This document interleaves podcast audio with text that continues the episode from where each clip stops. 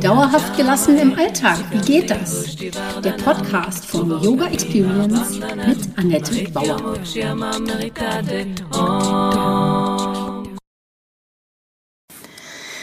Hallöchen, schön, dass du da bist. Ich begrüße dich zur Podcast Folge 37.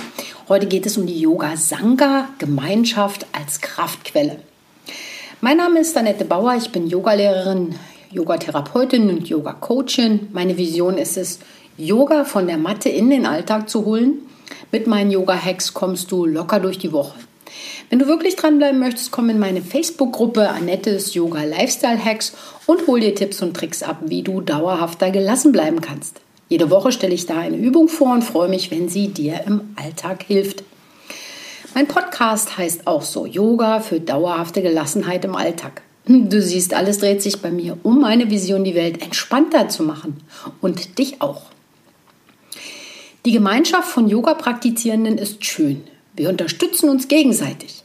Nein, nicht mit Sangria, man nennt es Sangha. Worum geht es heute? Sangha, was ist das? Dann die Entwicklung der Persönlichkeit durch eine yogische Lebensart dann der Sektenirrtum und die Kraft, die wir durch die Gemeinschaft erhalten. Früher hat man Zuflucht in der Sangha gesucht. Man musste unter sich bleiben, wenn man einer Richtung oder Praxis verpflichtet war, die den offiziellen Ritualen oder Richtungen entgegenstanden. Daher kommen manche Leute auf die Idee einer Sekte, wenn von Gemeinschaft die Rede ist. Wenn man dabei aber nicht manipuliert wird, sondern zu mehr Selbstermächtigung angeregt wird, ist es keine Sekte. So einfach. Und wenn jemand nun unbedingt einen Guru, also sprich die Übersetzung ist Lichtbringer, sucht, dann ist die Gemeinschaft doch selbst der Guru. Auch heute noch und nicht bloß im Buddhismus ist Sangha ein wichtiges Prinzip. Gemeinsam etwas aufbauen und dranbleiben.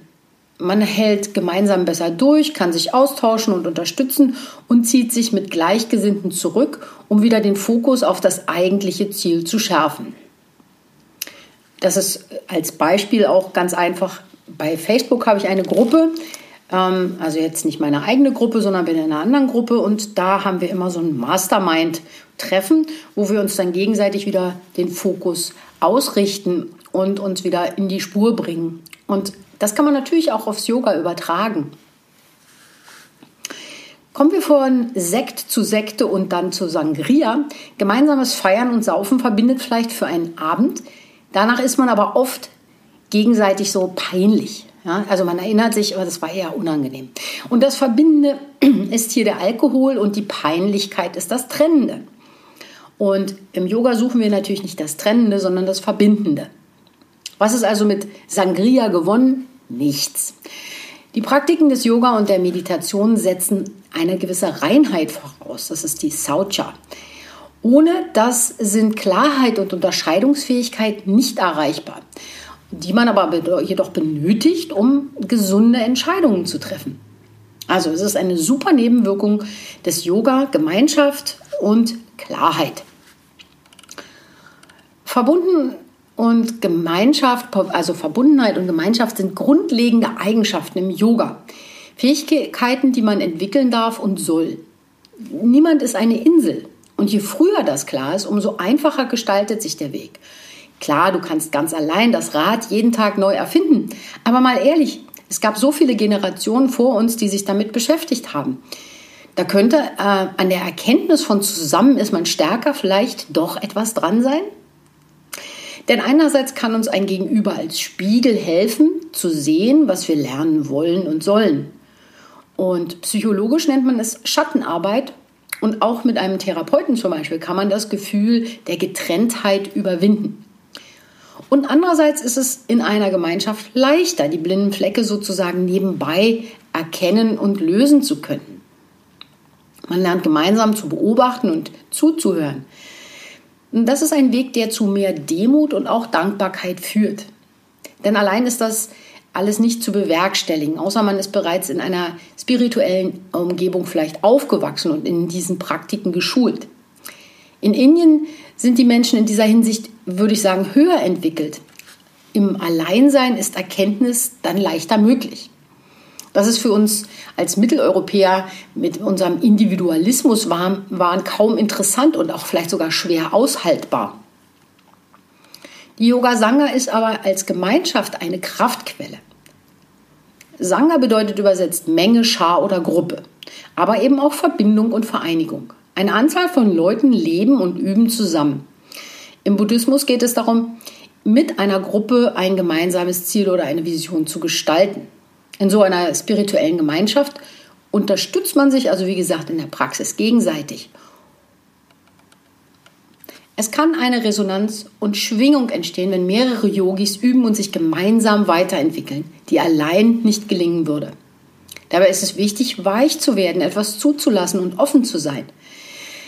Weniger reagieren, mehr entspannen und sich selbst vielleicht auch mal nicht so wichtig nehmen. Gemeinsam schafft man die Hürden der Meditation leichter.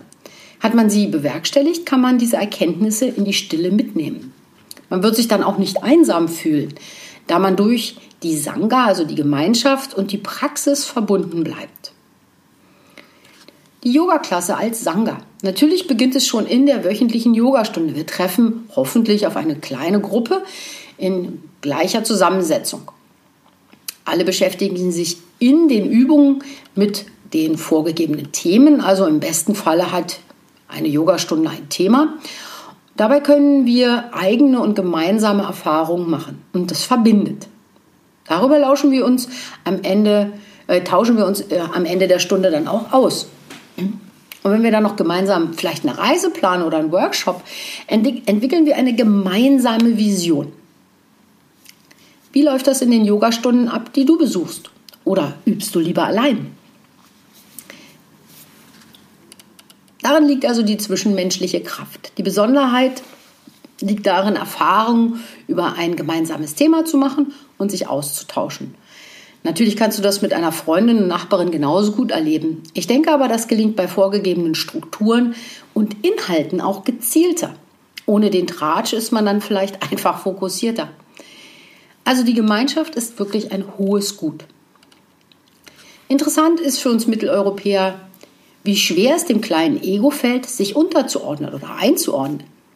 Es hat so viel im Außen dafür getan, äh, eine gewisse Größe zu erlangen, also sowas wie Ansehen, Status, Wissen und Anerkennung, und soll sich hier nun demütig zeigen. Für viele ist das, wie gesagt, unvorstellbar. Ich plädiere dafür, eine Sangha oder Gemeinschaft mal auszuprobieren, um diese Art der Kraftquelle für dich zu erforschen. Kannst du deine Wichtigkeit und dein Recht haben wollen, vielleicht zugunsten von Liebe, Mitgefühl und Mitfreude loslassen? Kannst du die Gelassenheit spüren, die durch Gleichmut zu dir gelangt? Ich habe das in zehn Tagen wie Passana erleben dürfen, wie bei mir Wut und Ärger hochkamen, Trauer auch einer Freude gewichen ist. Zusammen meditieren und dabei schweigen, das warf mich auf mich selbst zurück und ich war dabei überhaupt nicht allein. Alle haben in diesen zehn Tagen mehr oder weniger das Gleiche durchgemacht. Komplett unterschiedliche Menschen, fremde Menschen hatten ein gemeinsames Ziel. Zu sich kommen. Durch die Anleitung, durch Vorträge und Meditationen wurde das Ziel immer wieder neu ausgerichtet. Das ist jetzt ein Jahr her, hat mich aber neu definiert, in meinem Leben. Und das trägt mich heute durch diese schwierige Zeit. Ich bin allein im Homeoffice und übe aber mit anderen Yoga online. Dabei bin ich jedoch niemals einsam. Ja, worum ging es heute? Also einmal die Sangha, was das ist, die Gemeinschaft, dann auch wie diese Entwicklung der Persönlichkeit durch eine yogische Lebensart funktionieren kann. Dass es auch vielleicht eine komische Idee über Sekten gibt, die aber hier gar nicht zutrifft. Ähm, und auch die Kraft der Gemeinschaft und in einer Yogastunde. Schreib mir gerne in den Kommentar oder komm in meine Facebook-Gruppe Annettes Yoga Lifestyle Hacks und ich wünsche dir noch einen wundervollen Tag.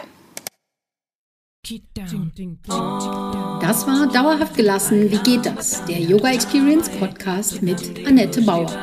Wenn du mehr davon in deinem Alltag einbauen möchtest, abonniere gerne meinen Podcast.